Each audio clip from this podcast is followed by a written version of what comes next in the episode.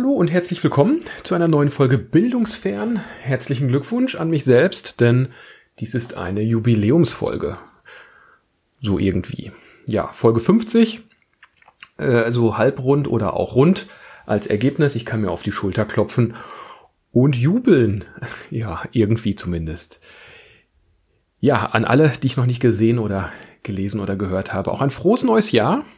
Das kann man ja noch recht lange sagen, denn bisher ja, sieht man die Leute ja nicht ganz so häufig. Und auch bei mir im Schulkontext habe ich noch einige Kollegen gar nicht gesehen, beziehungsweise erst äh, ja nach mehreren Wochen. Der Januar ist ja schon fast rum und wir befinden uns weiterhin äh, in so einer Art Lockdown, der noch bis zum 31.01. zunächst geplant war und jetzt auch nochmal verlängert wurde zum 14.02. So viel jetzt nochmal zur Chronologie, der Ereignisse. Wir führen derzeit Distanzunterricht durch. Das bedeutet, die Schüler sind alle zu Hause und wir machen hauptsächlich Konferenzen, Videokonferenzen, ähm, entweder um komplette Stunden abzubilden oder eben auch manchmal nur um einen Start in eine Arbeitsphase zu initiieren und äh, dann im Anschluss Ergebnisse zu besprechen und einzusammeln. Da hat ja jeder mittlerweile irgendwie ein Gespür für und irgendwie kriegt man es ja dann auch jetzt hin. Ja, ich wollte ein paar Themen mal so herausgreifen, äh, mal so einen bunten Streis, äh, Strauß aufmachen von Dingen, die so passiert sind. Beginnen wir zunächst mit ein paar Präsentationen, die wir hatten. Also es war so, dass sich ähm, jetzt schon über mehrere Wochen und auch die Weihnachtsferien hinweg Schüler mit eigenen Projekten äh, auseinandergesetzt haben. Die Idee war eigentlich ganz einfach. Wir haben ein paar Rahmenbedingungen vorgegeben für ein Programmierprojekt im eigentlichen Sinne, also erstellt Quelltext, benutzt irgendeine Hardware und präsentiert das Ganze am Ende. Jetzt mal ganz äh, lax formuliert. Natürlich gab es dann da irgendwie auch noch äh, die schriftliche Variante davon. Äh, dann war es so, dass sie sich selber zunächst mal einen kleinen Plan erstellt haben mit einzelnen Meilensteinen, die sie äh, sich vorgenommen haben, was sie also erreichen möchten in dieser Zeit. Und äh, ja, da haben jetzt die Präsentationen stattgefunden. Da hatten wir erst so ein bisschen Sorge, dass das vielleicht überhaupt gar nicht so richtig klappt oder nicht gut rüberkommt und äh, waren auch erstmal, als wir damit gestartet sind, ganz unsicher, wie das dann am Ende aussehen wird, ob man das in Präsenz durchführen kann oder nicht große Teile der Projektarbeit haben vor Ort stattgefunden, aber die Präsentation jetzt eben nicht. Ähm, das Ganze war dann so, dass wir ein Team äh, erstellt haben, wo die beiden Klassen, die davon betroffen waren, dann eingeladen wurden. Noch eine Kollegin ist hinzugekommen und wir hatten dann drei Lehrer ähm, und eben die beiden Klassen da drin und haben das über mehrere Sitzungen hinweg uns dann angeschaut. Waren ganz unterschiedliche Präsentationen, die da gezeigt wurden, auch ganz unterschiedliche Arten, wie das vorgestellt wurde.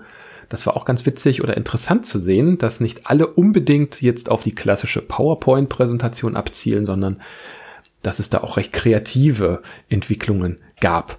Dadurch, dass es eine Hardware-Komponente gab, musste man nämlich ja auch irgendwie etwas äh, zeigen. Und da gab es dann zum Beispiel Projekte, die ähm, ja, wie war das, so, so ein Drehregler hatten die eingebaut, also so ein Drehpotentiometer. Und daran konnte man dann drehen und der Mikrocontroller beziehungsweise ein AD-Wandler hat das Signal aufgenommen und mit einem Python-Skript auf einem Raspberry Pi wurde das dann abgefragt und die Idee dahinter war, dass man da so einen, einen Safe mit simuliert. Und man musste in der richtigen Reihenfolge rechts und links drehen und das äh, es ist natürlich schwer in Folien so richtig gut rüberzubringen. Deswegen äh, kann man da dann ein Video machen, in dem man auch die Funktionalität ein wenig sieht. Äh, das war auch so ein, ein Hemmschuh. Äh, Videos in diesen Konferenzen funktionieren nämlich leider nur so mittelgut. Ähm, wenn ich selber ein Video teile und dann dort ein Video abspiele, dann kam das auf der anderen Seite manchmal gar nicht so vernünftig an. Entweder hat der Ton gefehlt, das hat man nach einer Weile aber dann doch hingekriegt.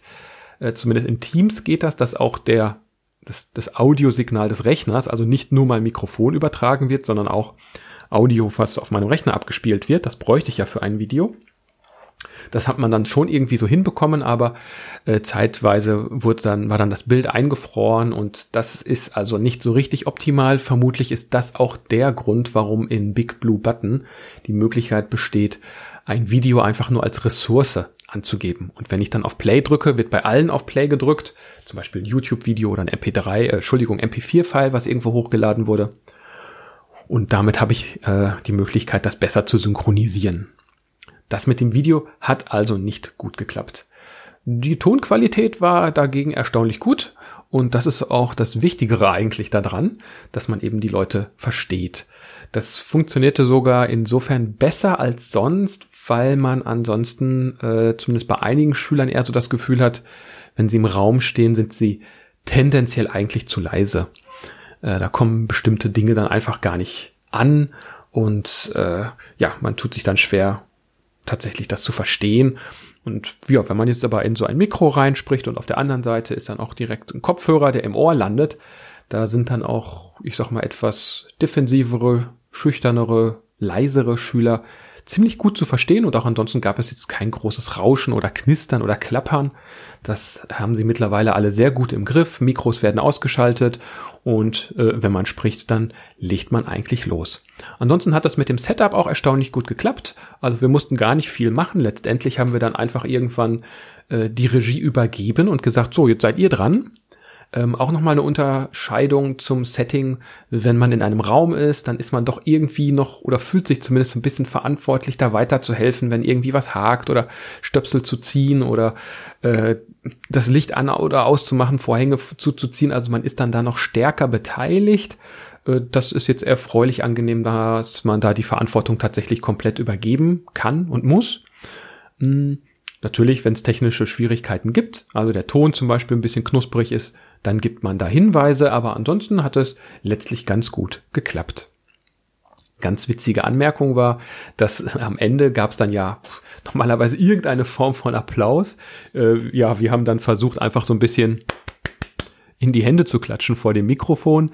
Die äh, Schüler hatten dann äh, die Idee, einfach die, ähm, die Handhebefunktion von Teams zu benutzen. Man kann also normalerweise die Hand heben, wenn man was sagen möchte und dann haben sie ganz schnell Hand hoch, Hand runter, Hand hoch, Hand runter gedrückt, so dass dann auf der Teilnehmerliste tatsächlich auch so Hände hin und her flackerten. Also auch eine ganz witzige Idee, um Feedback zu geben. Ansonsten gibt es ja auch die Möglichkeiten, glaube ich, so einfach mit der Hand vor der Kamera rumzuwedeln. Ich glaube, äh, das macht man äh, auch ansonsten ganz gerne, wenn man eben auf dieses Klatschen so ein bisschen verzichten möchte. Und so haben die Präsentationen im großen Ganzen bis auf die ein oder anderen Ausreißer extrem gut funktioniert. Auch die Fragerunde im Anschluss war jetzt nicht unbedingt ruhig oder verklemmt, sondern da gab es richtig interessante Fragen, die in diese Richtung gingen. Und ja, da war also eine schöne Veranstaltung. Ansonsten, was hat sich sonst noch so getan? Anderer Punkt sind bei uns im Moment in der Schule Tests, denn wir haben ja die Möglichkeit, uns testen zu lassen. Vorher war das ein PCR-Test, das bedeutet, es gab einen Rachenabstrich oder Nasenabstrich, je nachdem. Ähm, und der wurde dann eingesendet und dann hatte man mehr oder weniger früh oder spät irgendwann sein Ergebnis. Das ist jetzt nicht mehr der Fall. Jetzt werden Schnelltests durchgeführt bei uns. Und nur bei positiven Ergebnissen dieser Schnelltests äh, werden dann äh, wird nochmal ein PCR-Test durchgeführt.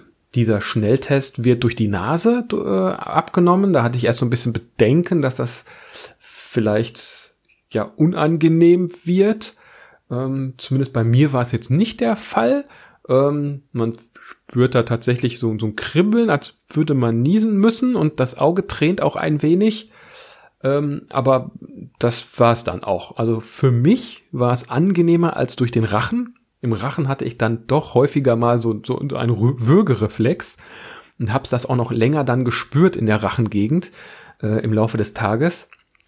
Bei dem äh, bei dem Abstrich durch die Nase ging das also deutlich problemloser. Es hat ein bisschen getränt, das war dann schnell weg.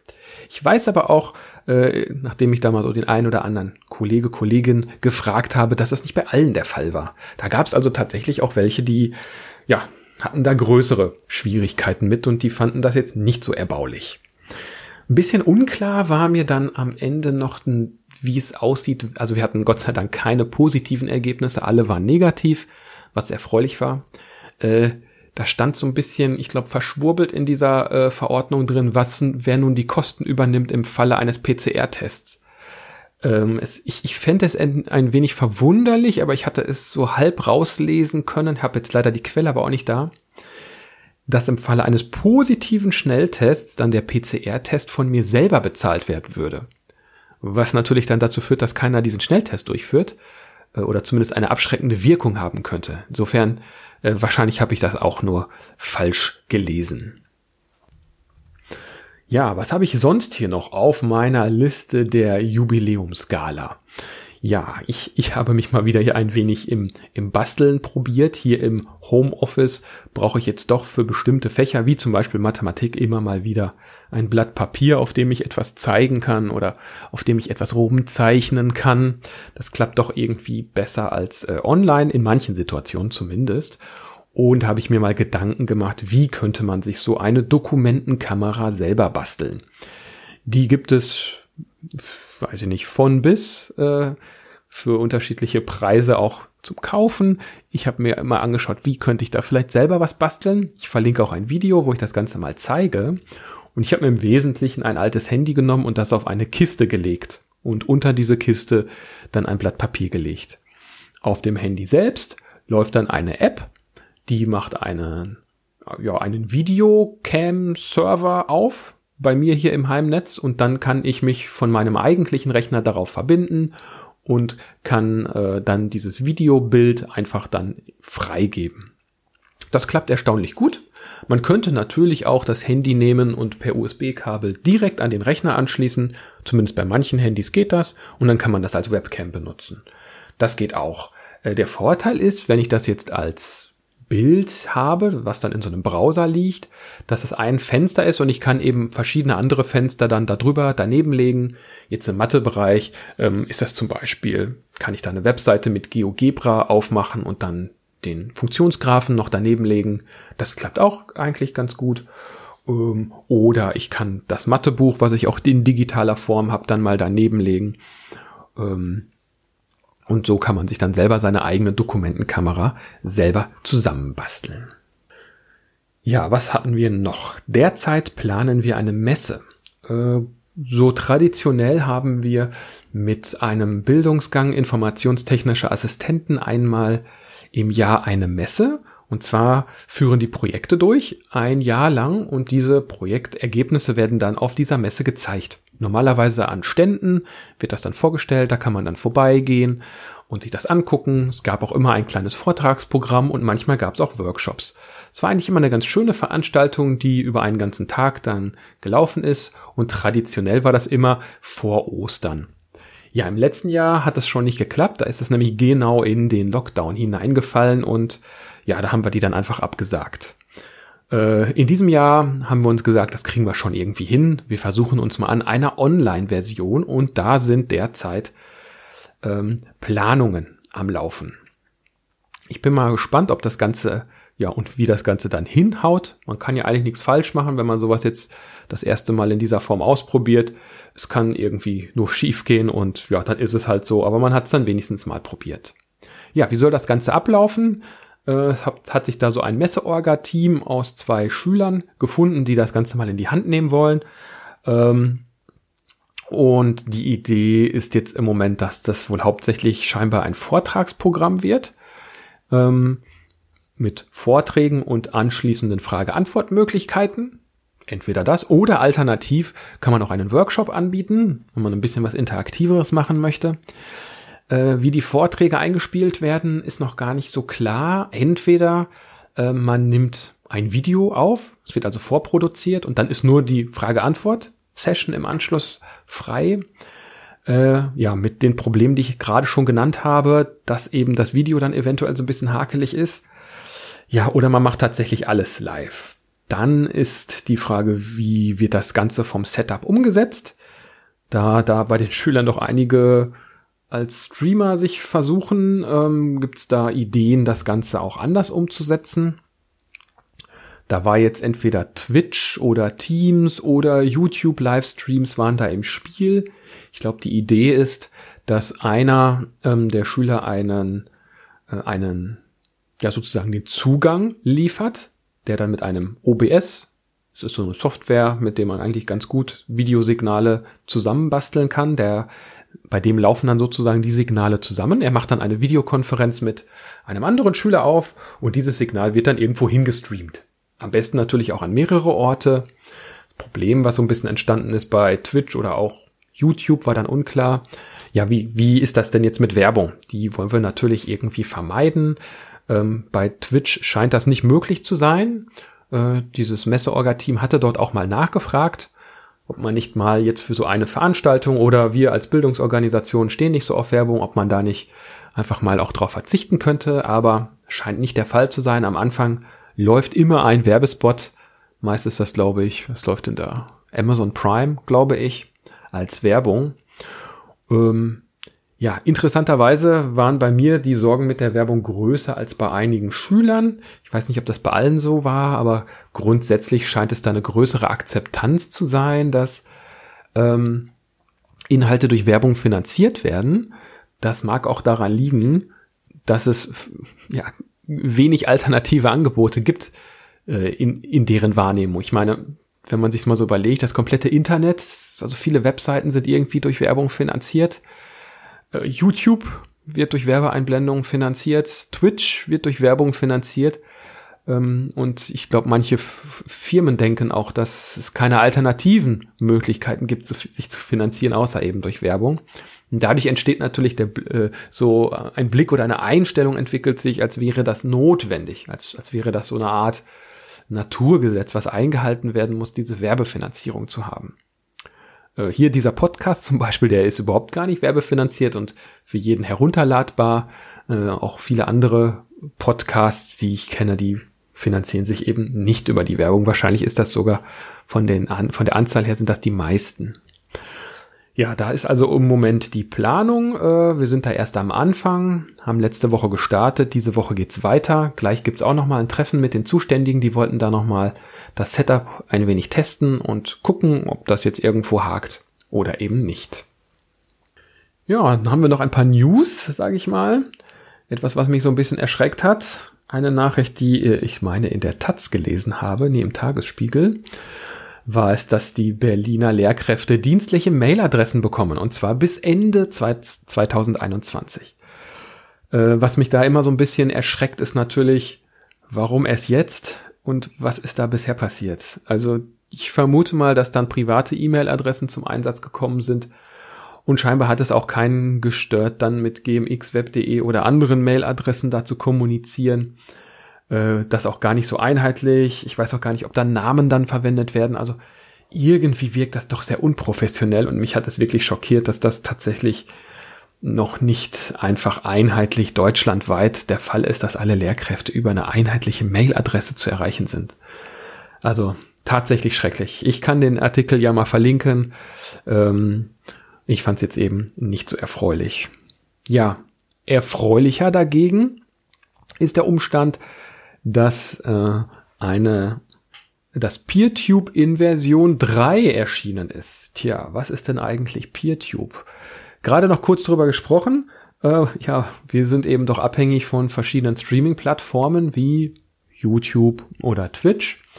PeerTube hat mal versucht, einen eigenen Weg zu gehen. Die Idee dahinter ist, dass man verschiedene Plattformen hat und da Videocontent äh, da ähm, ins, ins, ins Land zu schicken doch immer ein bisschen aufwendiger ist, gerade was die Bandbreite angeht ist die Idee, sich das zu teilen, dass also die Bandbreite auf die unterschiedlichen Instanzen verteilt wird. Ist normalerweise wahrscheinlich gar kein Problem, es sei denn, es gibt Videos, der sehr, die sehr viel nachgefragt haben, werden und dann wird mit einem Peer-to-Peer-Konzept das Ganze verteilt. Das Spannende an der neuen Version, Version 3, ist jetzt, dass es da jetzt auch Live-Möglichkeiten gibt. Also ein Live-Ereignis zu erstellen. Das ist jetzt nicht also nur, ich lade ein Video hoch und fertig, sondern man hat jetzt die Möglichkeit, verschiedene Peer-Tube-Instanzen miteinander in, äh, zu verbinden und dann auch einen, ein Livestreaming darüber zu realisieren. Ist jetzt gerade erst rausgekommen, wird also wahrscheinlich, weiß ich nicht, wie, wie stabil das schon läuft. Die einzelnen Instanzen müssen natürlich auch erstmal updaten und das realisieren und wie gut das dann funktioniert, ja, wird sich dann in der Zukunft zeigen. Wäre natürlich auch wenn es noch bis März fertig würde, eine interessante Alternative zu den ganzen Plattformdiensten. Da also mal einen Blick drauf behalten.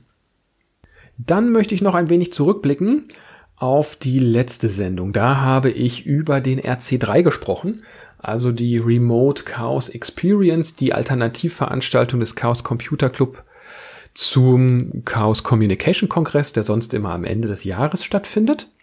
Und ja, ich war da, viele andere auch. Und darunter hat auch zwischendurch das System so ein bisschen gelitten, denn es gab immer mal wieder Aussetzer.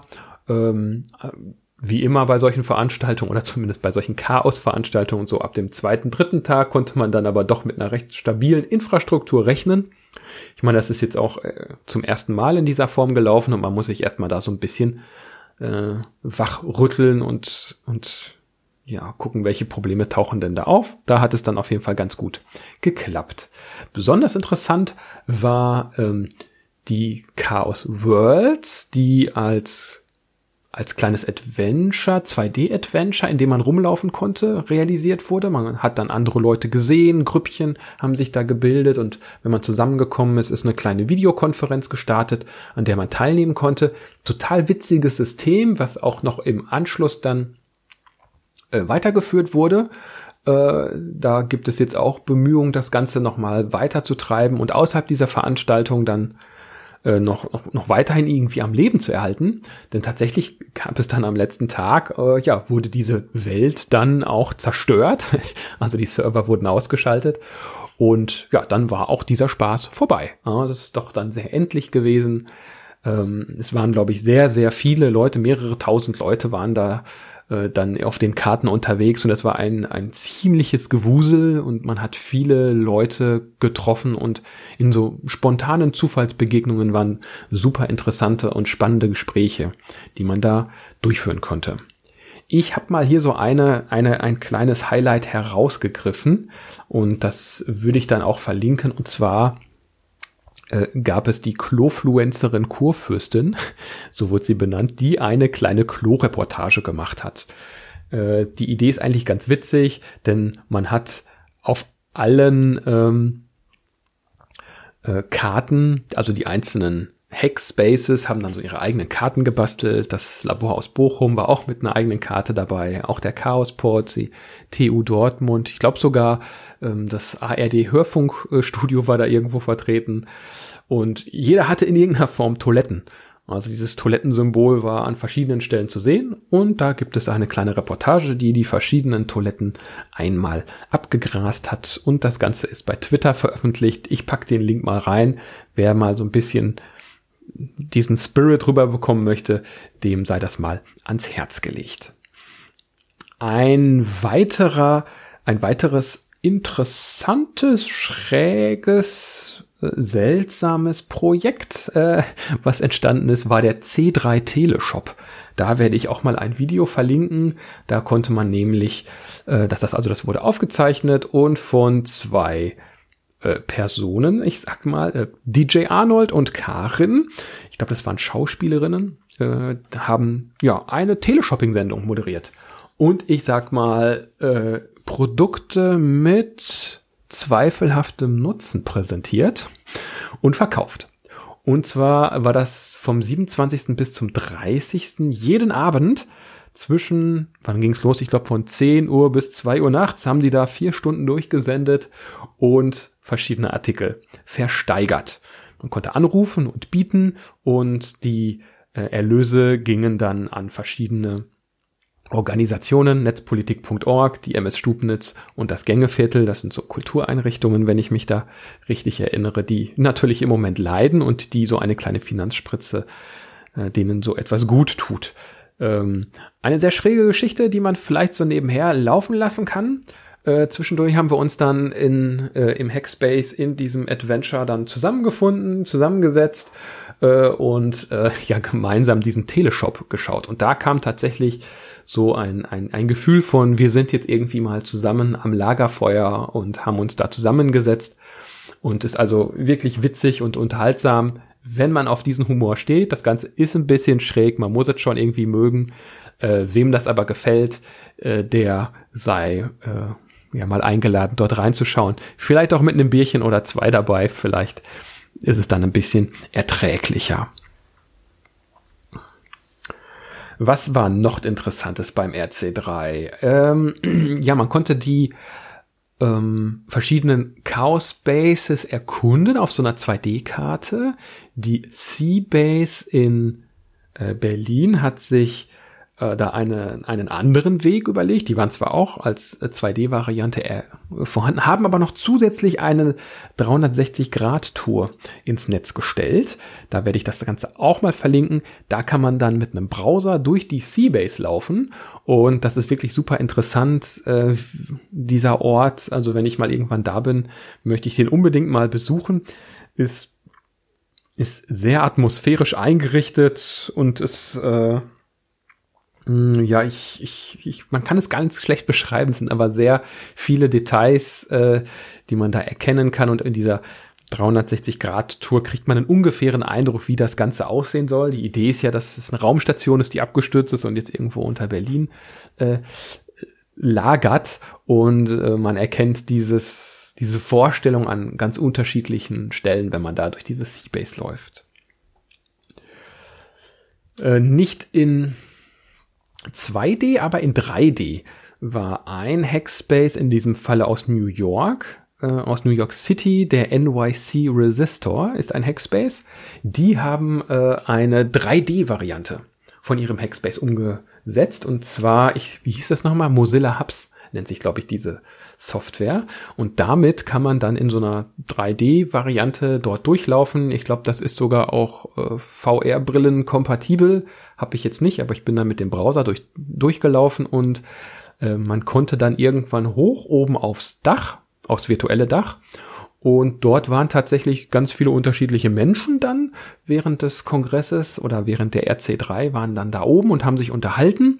Und das Witzige an dieser Geschichte war, dass es so ein Positional Audio, will ich das mal nennen, integriert hat. Das bedeutet, wenn ich weit weg war, waren die Gespräche eben leise und wenn man sich genähert hat, wurden die eben lauter. Und man hatte ein viel besseres Gefühl, jetzt in diesem Raum zu sein.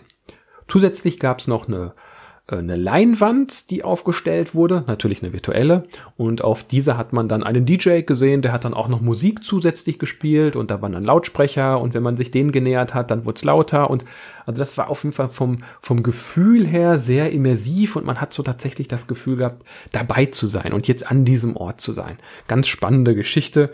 Äh, NYC Resistor ist jetzt, äh, glaube ich, immer noch verfügbar. Allerdings, wenn ich jetzt das letzte Mal immer dabei war, war es doch sehr leer und ähm, verlassen.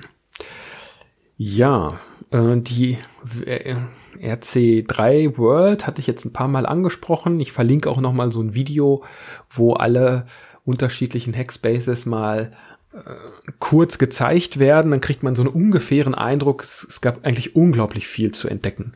Also es, es gab irgendwie einen Flughafen unter dem ähm, unter dem ZERT also das sind normalerweise, es ist die Gruppe, die sich so verantwortlich fühlt für den, für die gesundheitliche Befindlichkeit der Teilnehmer. Wenn sich jetzt jemand also den, den Arm verrenkt oder so, dann sind die normalerweise zur Stelle. In diesem Falle, ja, auf der virtuellen Ebene war das jetzt nicht so der Fall. Man konnte aber trotzdem irgendwie über eine Bodenplatte in den Keller geraten und hatte dort dann ein Röntgengerät und ein MRT, ein CT, konnte man alles ausprobieren. Ähm, es, es, es gab ein Hackspace, die haben so ein, ein Tic-Tac-Toe nachgebaut mit ganz vielen Tausenden von Karten, die sie automatisch generiert haben.